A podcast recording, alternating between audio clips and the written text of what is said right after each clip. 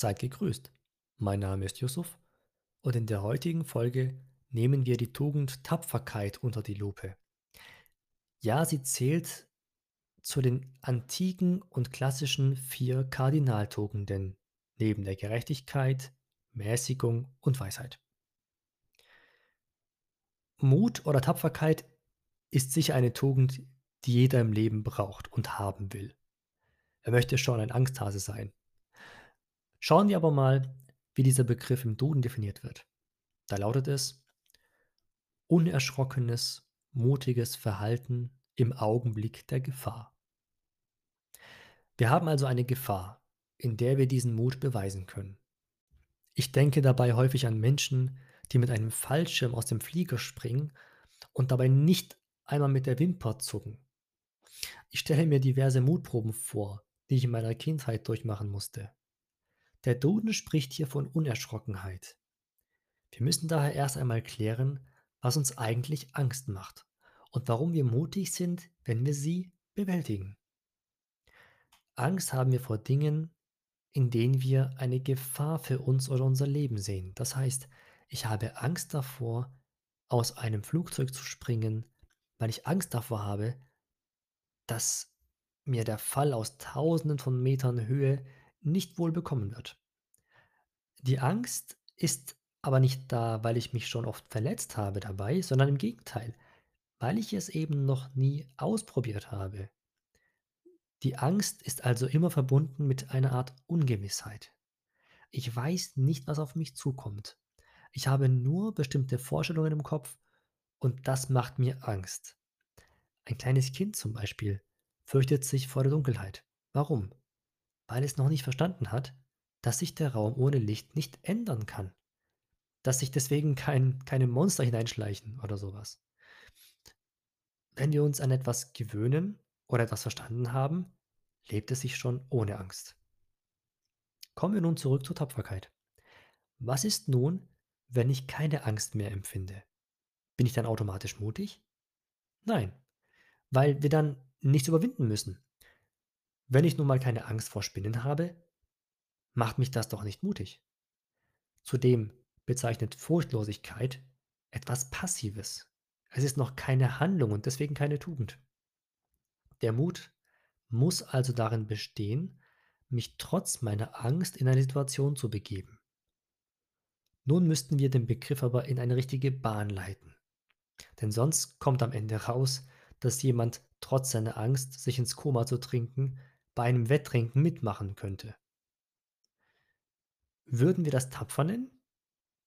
Ich bezeichne sowas eher als dumm.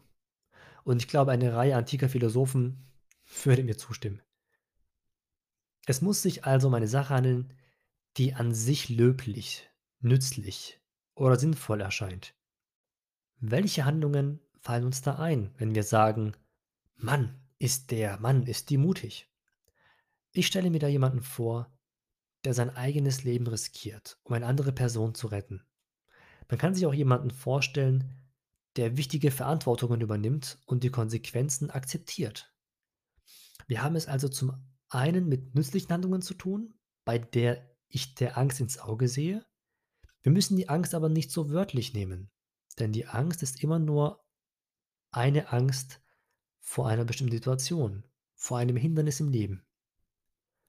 Mut bedeutet daher, dass man nach seinen guten Überzeugungen handelt, auch wenn mich irgendetwas daran hindern will.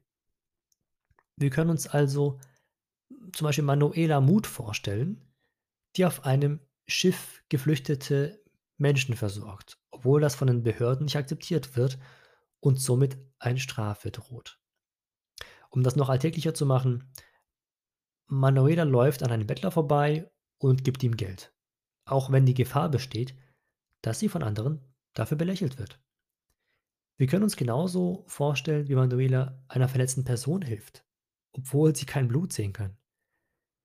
Wir könnten auch sehen, wie Manuela ihre Zeit für ein wichtiges Projekt opfert, indem wir wissen, dass sie vielleicht keine Zeit mehr für andere Dinge haben wird dadurch. Wir haben nun einen kleinen Einblick bekommen und ich möchte mit euch jedoch eine weitere Erkenntnis teilen.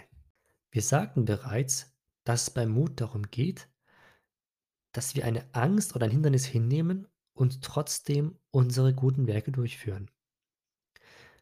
Nun ist es bei uns Menschen aber so, dass wir meistens nie genau wissen, was am Ende dabei rauskommt.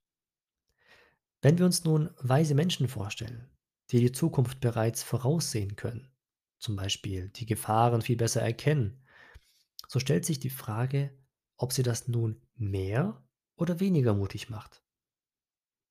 Ich denke, es macht sie mutiger. Und zwar aus dem Grund, weil sie der Gefahr in diesem Fall wirklich ins Auge sehen.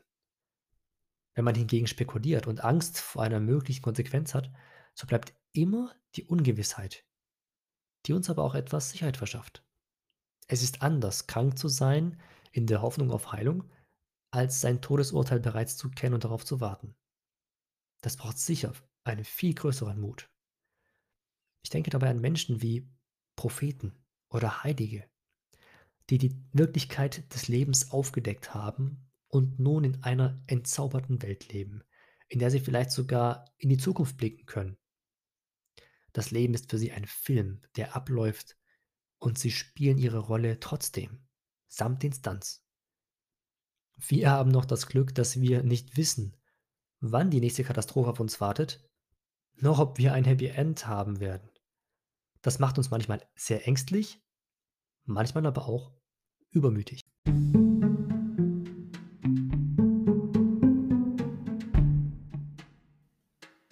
Ich wünsche euch alles Gute.